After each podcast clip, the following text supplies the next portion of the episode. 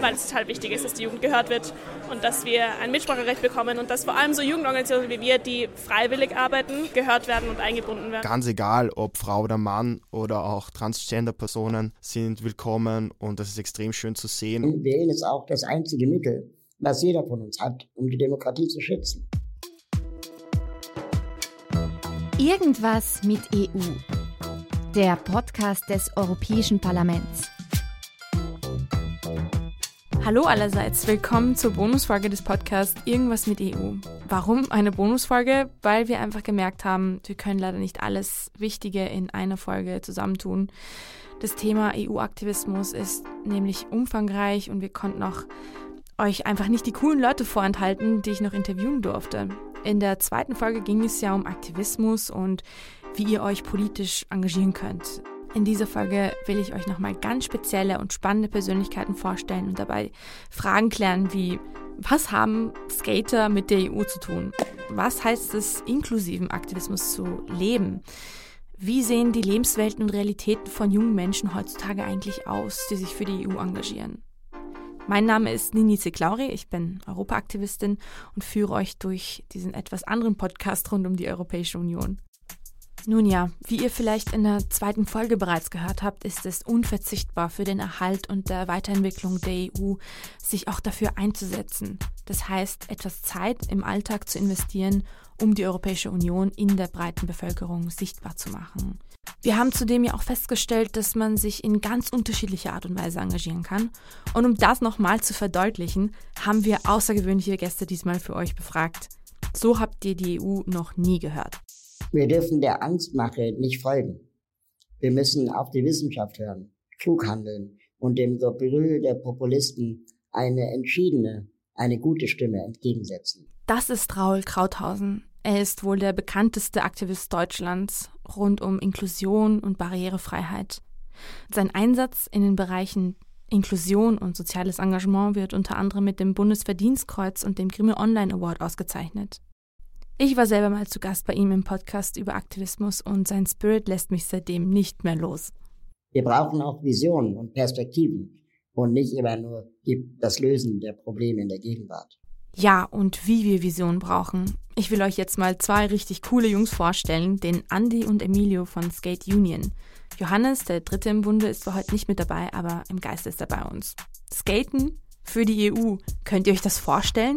Ja, ich bin der Andi, und bin heute da von unserer Initiative Skate Union. Also ich bin der Emilio, ich habe den Andi vor einigen Jahren kennengelernt. Uns verbindet einfach äh, der Boardsport, Skaten. Ich bin im Graffiti- und Skate-Bereich unterwegs und mir wird immer mehr bewusst, dass das eigentlich keine Subkultur mehr für mich ist, sondern eigentlich eine Kultur, die schon längst in der Gesellschaft etabliert ist.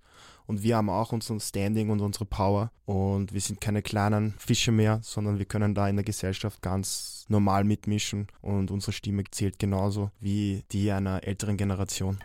Und zudem haben wir als Szene durch diesen Zusammenhalt auch die Möglichkeit, gewisse gesellschaftliche Problematiken selber zu behandeln, die bei uns teilweise schon viel progressiver und besser funktionieren als in anderen Teilen der Gesellschaft. Also jetzt nur als Beispiel das Thema Diversität, was bei uns in der Szene einen komplett normalen Entwicklungsgang nimmt und in vielen anderen Bereichen der Gesellschaft noch bei weitem nicht so ausgeprägt ist als bei uns. Genau, da kann auf jeden Fall die Skate-Community ein Vorreiter sein, weil ich selbst habe da einfach die Beobachtung gemacht vor zehn zehn Jahren war das einfach noch etwas Exotisches, wenn ein Mädel am Skateplatz gekommen ist. Es war Anspannung, keiner hat gewusst, wie soll er jetzt weitermachen. Man hat einfach gemerkt, das ist noch was Außergewöhnliches. Jetzt ist es so, die Mädels sind so etabliert, der Frauensport beim Skaten ist immer besser geworden, das Level hat sich jedes Jahr gesteigert und es ist ganz egal, ob Frau oder Mann oder auch Transgender-Personen sind willkommen und das ist extrem schön zu sehen. Und Transgender-Personen sind komplett etabliert. Supreme, eine der ja, stärksten Skate-Brands, haben vor ein paar Jahren aktiv auch Leute im Team vertreten, die einfach äh, Transgender-Personen sind. Und es ist irrelevant, weil jeder seine eigenen Interessen vertritt und es einfach ums Skaten geht und das ist voll schön zu sehen. Mhm. Ich kann mich daran erinnern, als ich das erste Mal eine EU-Fahne umgehängt habe und auf die Straßen gegangen bin, musste ich mich sehr überwinden, weil ich sowas vorher noch nie gemacht habe. Und ich dachte, oh Gott, was werden die anderen denken? Ähm, wie reagieren die Leute drauf? Und ich musste mich dann auch mit der Zeit so ein bisschen dran gewöhnen an das Ganze, bis es dann wirklich zur Normalität geworden ist, wo ich dann gar nicht mehr ohne EU-Fahne konnte. Und ihr seid Skater, ihr, ihr seid sicher auch nicht gewohnt gewesen, von Anfang an irgendwie eine EU-Fahne plötzlich zu zeigen in einer Stadt, in der viele Leute unterwegs sind und dann euch plötzlich sehen. Wie, wie ging es euch eigentlich dabei? Wow, da habe ich eine ganz lustige Erfahrung gemacht. Tag der EU, Europatag hat er geheißen auf der Milferstraße, haben wir eine Sekunde lang unseren EU-Hoodie angehabt, unseren EU-Pullover und schon ist ein Fahrradfahrer vorbeigefahren und hat mir in den Nacken geschrien, scheiß EU. Da habe ich mir als erster gedacht, äh, interessante Erfahrung. Den Pulli hatte ich jetzt zwei Sekunden an. Ich werde schon beschimpft. Kann lustig werden. Aber dann habe ich daran gedacht, wie die Skater am Anfang behandelt wurden in unserer Gesellschaft. Und dann ist es mir noch mehr bewusst geworden, wie wichtig das eigentlich ist, die Thematik der EU zu sensibilisieren und ein Bewusstsein bei den Leuten dazu zu schaffen, damit wirklich die Leute auch eine gesunde und neutrale Meinung dazu sich bilden können. Und das ist immer so ein Zeitprozess, weil im Skaten hat das auch Jahrzehnte gedauert, dass es so etwas wie Salonfähigkeit erreicht hat. Also aus einer anderen Generation raus war man, wenn man Skater war, öfter mal so ein bisschen stigmatisiert und mit gewissen Vorurteile behaftet. Mhm. Und Entwicklungen der letzten Jahre, wie beispielsweise die Olympischen Spiele, wo jetzt Skate mit dabei ist, haben dann dazu geführt, dass die Gesamtgesellschaft das Thema einfach für sich ganz anders adaptiert und aufgenommen hat. Und Skaten jetzt nicht mehr negativ behaftet ist, sondern auf einmal mit neuen positiven Attributen Produkten verbunden wird. Und ich glaube, gerade in Österreich beispielsweise, wo doch ein großer Teil der Bevölkerung sehr skeptisch gegenüber der EU ist, wäre es eben auch wichtig, dass man das jetzt hinkriegt, einen Imagewandel herzustellen, einmal auf die positiven Seiten verweist und vielleicht einfach den Begriff Europa und Europäische Union mit positive Attribute ausstattet, was es eigentlich verdient hätte. Danke dafür, dass ihr das macht. Ganz ehrlich, danke. Gerne. Das tut so gut, immer wieder Menschen zu begegnen, die dann auf ihre ganz speziellen Art und Weise etwas tun, um sich zu engagieren und schlussendlich auch damit über sich hinaus wachsen. Oft kann man sich das zuerst gar nicht so richtig vorstellen und dann trifft man sie an Orten, an denen man gar nicht damit rechnet. Okay, ich will euch jetzt mitnehmen zu einer Veranstaltung, wo sich lauter junge Aktivistinnen und Aktivisten tummeln und frage sie, was sie eigentlich so bewegt, sich zu engagieren. Okay. Mein Name ist Menelaus Fisoglu. Ich bin Präsident von ESN Vienna, vom Erasmus Student Network Vienna. Also ich bin Amina, ich bin 17 Jahre alt und ich besuche eine Handelsakademie im 10. Bezirk. Ich bin Alex, ich gehe in die gleiche Schule wie Amina, ich bin auch 17 und ich bin auch Juniorbotschafterin. Ich bin der Lukas, komme aus Niederösterreich, habe dort eine kleine Landwirtschaft und bin an der BOKU, äh, studiere dort Agrarwissenschaften und interessiere mich für europäische Themen. Hallo, mein Name ist Emily. Äh, ich bin 22 Jahre alt, ich bin aus Salzburg und jetzt studiere ich in Wien. Und was ich hier mache, ich bin die Präsidentin vom Europäischen Jugendparlament Österreich. Äh, das Europäische Jugendparlament oder EYP kurz ist eine Jugendorganisation von Jugendlichen für Jugendliche. Was bedeutet die EU für dich? Ich finde, das ist eine witzige Frage, weil die EU irgendwie aus meiner Sicht so allumfassend ist, für meine Generation vor allem. Wir sind alle aufgewachsen in einer Zeit, wo es die EU gab, wo es den Euro gab, wo wir uns grenzenlos bewegen durften, wo wir überall in die Schule gehen können, arbeiten können, reisen können. Das heißt, ähm, die EU ist für mich extrem wichtig, aber ich finde auch speziell, dass man sich einfach dessen bewusst werden muss, was die EU uns eben die gibt. Die Europäische Union für mich bedeutet, genauso wie auch die Werte von unserem Netzwerk, eigentlich der Austausch von Kultur, von Wissen, von, sage ich mal, auch Solidarität dass wir uns eben in schweren Zeiten gemeinsam weiterhelfen? Also für mich bedeutet das große Vielfalt von Ideen, Menschen, Kulturen und es ist ja wichtig, das zu leben. Und äh, der größte Punkt für mich ist, denke ich, immer nur der, der ursprüngliche Gedanke, Frieden durch Wirtschaftsverschränkung im Endeffekt. Und warum engagierst du dich eigentlich? Weil es total wichtig ist, dass die Jugend gehört wird und dass wir ein Mitspracherecht bekommen und dass vor allem so Jugendorganisationen wie wir, die freiwillig arbeiten, gehört werden und eingebunden werden. Dieser Aha-Moment von, es gibt Leute, die so denken wie ich und es gibt Leute, die mir die mich dabei unterstützen wollen, etwas zu tun.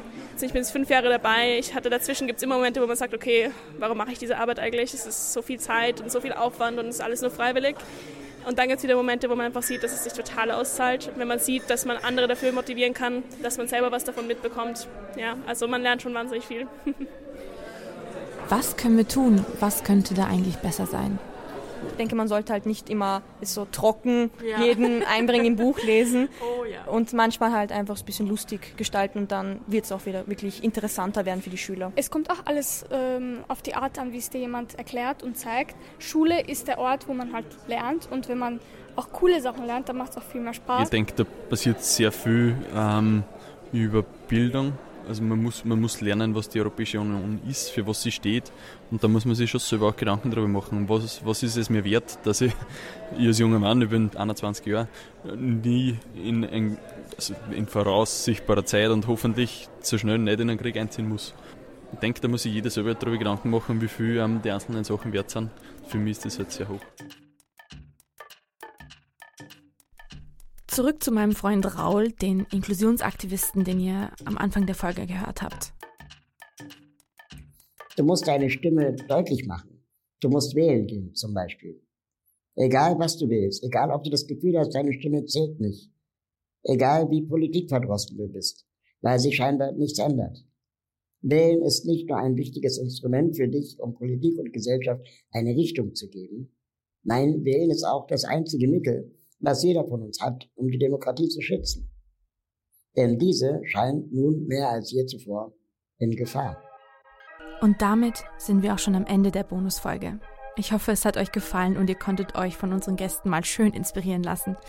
Ich persönlich bin zwar schon lange beim EU-Aktivismus dabei, werde aber immer wieder aufs Neue positiv überrascht, dass es immer mehr Menschen, vor allem jungen Leuten, ähnlich geht. Sie verspüren den Drang, etwas zu tun. Es ist so schön zu sehen, dass sich in dieser Richtung etwas tut und die Vielfalt an Kreativität zunimmt.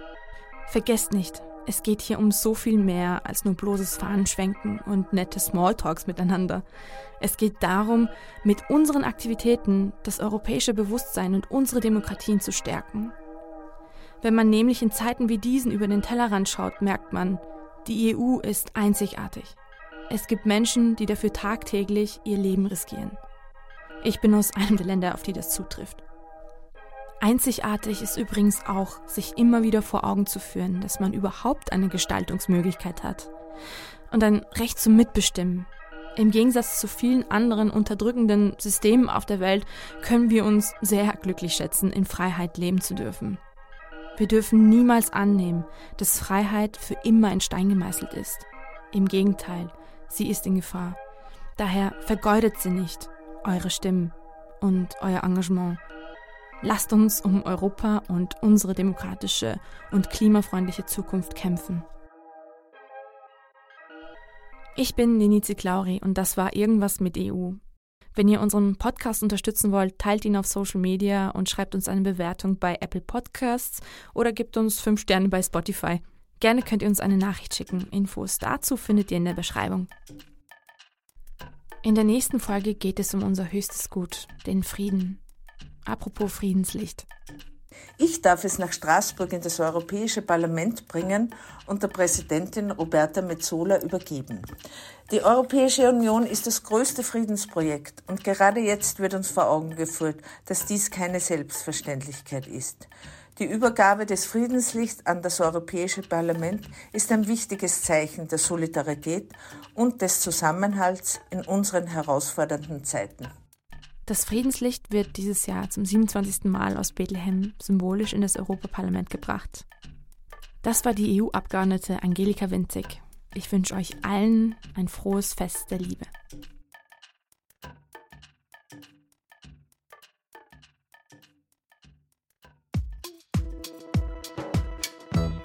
Irgendwas mit EU.